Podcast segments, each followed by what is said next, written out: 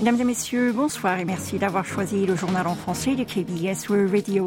Voici tout de suite les principaux titres de ce mercredi 7 décembre. La grève des camionneurs perd de son ampleur. Le KDI prévoit une plus forte possibilité de ralentissement économique. Journée du kimchi, un événement de célébration organisé à la bibliothèque du Congrès américain. Et enfin, Coupe du Monde, retour des guerriers de Tekouk.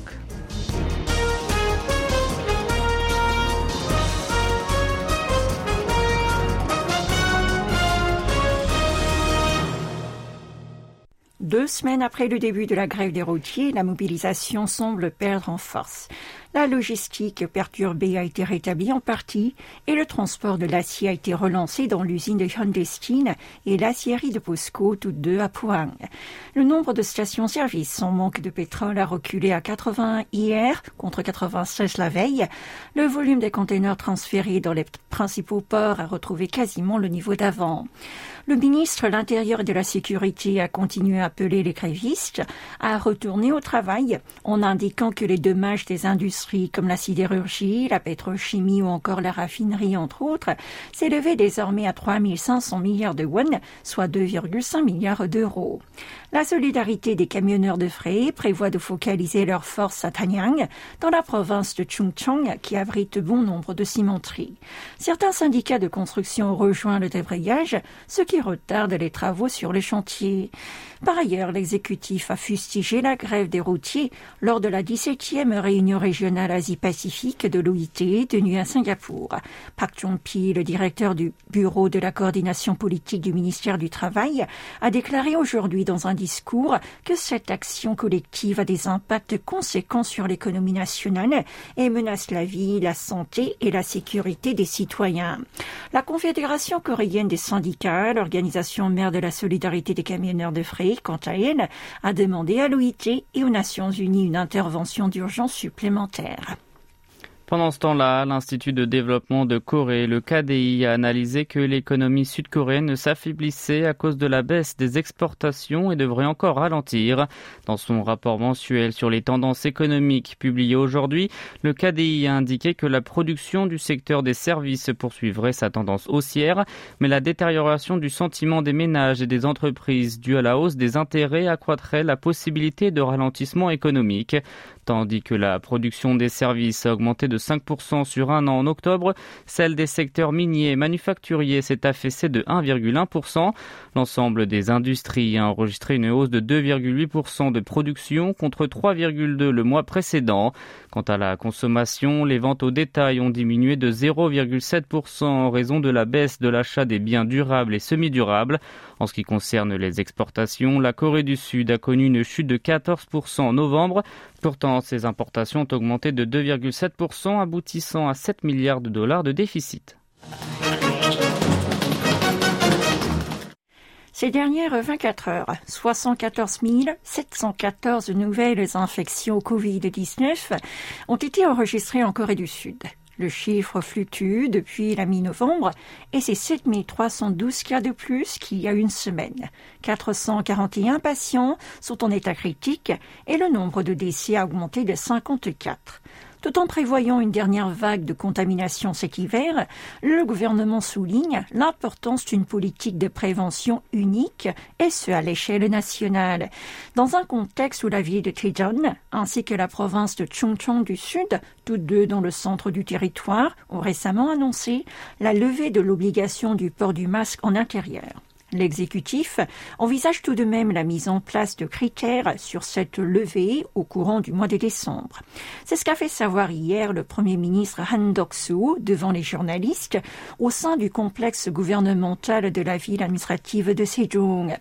Tout comme ce matin, le ministre de l'Intérieur Lee Sang-min Attention, cette mesure devrait tout de même être concrétisée après la période de recrudescence. Une discussion à ce sujet sera menée le 15 décembre prochain et les conditions seront détaillées le 23 du même mois. De l'avis des experts, on pourra enlever le masque dans un lieu clos au pays du matin clair, au plus tôt en janvier et au plus tard en mars. Dans les établissements à haut risque, cependant, le port risque de rester obligatoire. Un mot de défense à présent. La première livraison des chars de combat K2 et des obusiers à canon K9 fabriqués en Corée du Sud est arrivée en Pologne. Le ministère polonais de la Défense a annoncé hier avoir organisé une cérémonie de réception dans une base navale à Gdynia, située dans le nord du pays. Andrzej Duda, le président polonais, et Om Dong-hwan, le patron de l'administration du programme d'acquisition de défense de Corée, y étaient présents. 10 K2 et 24 K9 ont ainsi été expédiés quatre mois après la conclusion du premier contrat à la suite de la demande d'urgence de Varsovie. Douda a affirmé que le transfert rapide des armes sud-coréennes était très important sur fond de guerre russo-ukrainienne et qu'il était indispensable que les militaires soient dotés d'équipements modernes pour se défendre contre l'envahissement de Moscou.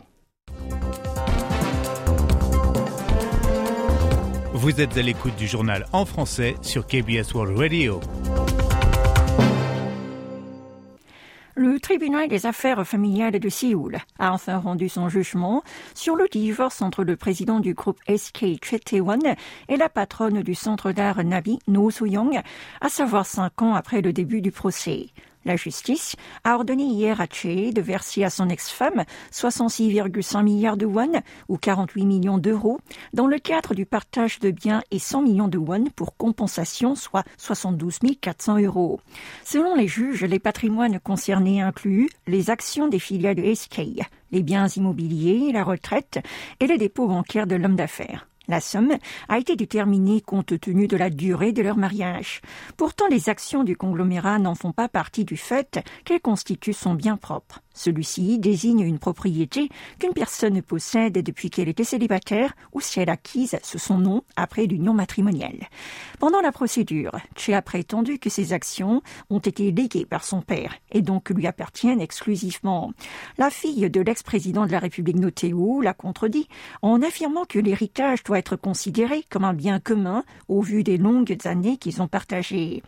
En 2015, le milliardaire a reconnu qu'il avait un enfant né hors mariage et annoncé vouloir divorcer en raison de la différence de personnalité, loin d'avoir refusé la séparation, mais a intenté un procès en 2019 afin de réclamer 300 millions de won d'indemnisation, l'équivalent de 217 000 euros, et la moitié des actions de SK. La somme de ces dernières est évaluée à 1350 milliards de won, soit 979 millions d'euros. Néanmoins, comme le tribunal a décidé d'exclure ce bien, l'ancienne conjointe peut toucher seulement 5% du montant initialement demandé si les deux parties acceptent ce verdict. Leur mariage de 34 ans prendra fin, mais No Young peut toujours faire appel pour continuer de se battre devant les tribunaux.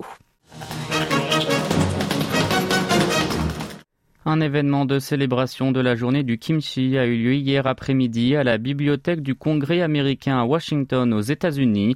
Pour rappel, un projet de résolution qui consiste à reconnaître la journée du kimchi comme un jour commémoratif national avait été aussi proposé par des représentants.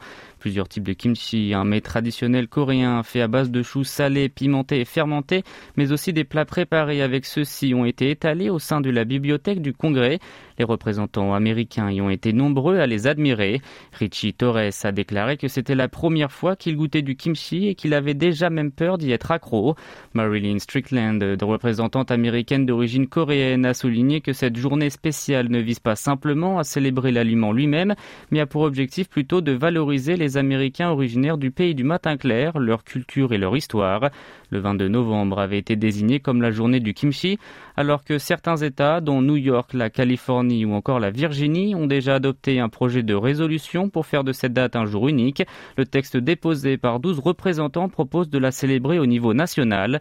Caroline Maloney, l'une d'entre eux, a indiqué qu'une grande part de la population savait que le kimchi est un aliment traditionnel coréen datant des trois royaumes de Corée et que de plus en plus de personnes en consommaient sur le sol américain. Le président de la société de commercialisation des produits de l'agriculture et de la pêche, Kim Chun-jin s'est attendu à ce que la Corée du Sud soit reconnue comme comme le pays d'origine du kimchi aux États-Unis, voire dans le monde entier, en expliquant que certaines nations voisines tentaient de s'approprier sa provenance. Le volume de kimchi exporté vers les USA jusqu'en novembre a atteint un niveau record de 26,7 millions de dollars et au vu de sa popularité, ses ventes à l'étranger devraient continuer d'augmenter au fil des années.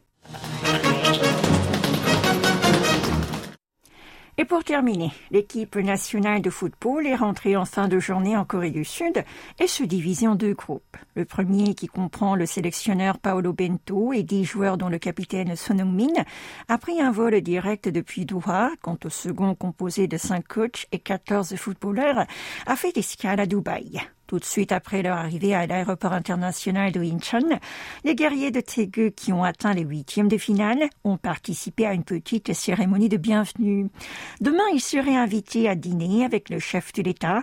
D'après le bureau présidentiel de Yongsan, les joueurs, tout comme le staff, ont été contactés un à un afin de l'organiser. Le président de la République Yoon Song-yeol les avait déjà félicités via sa page Facebook et souhaite les remercier pour avoir uni le peuple lors de ce mondial.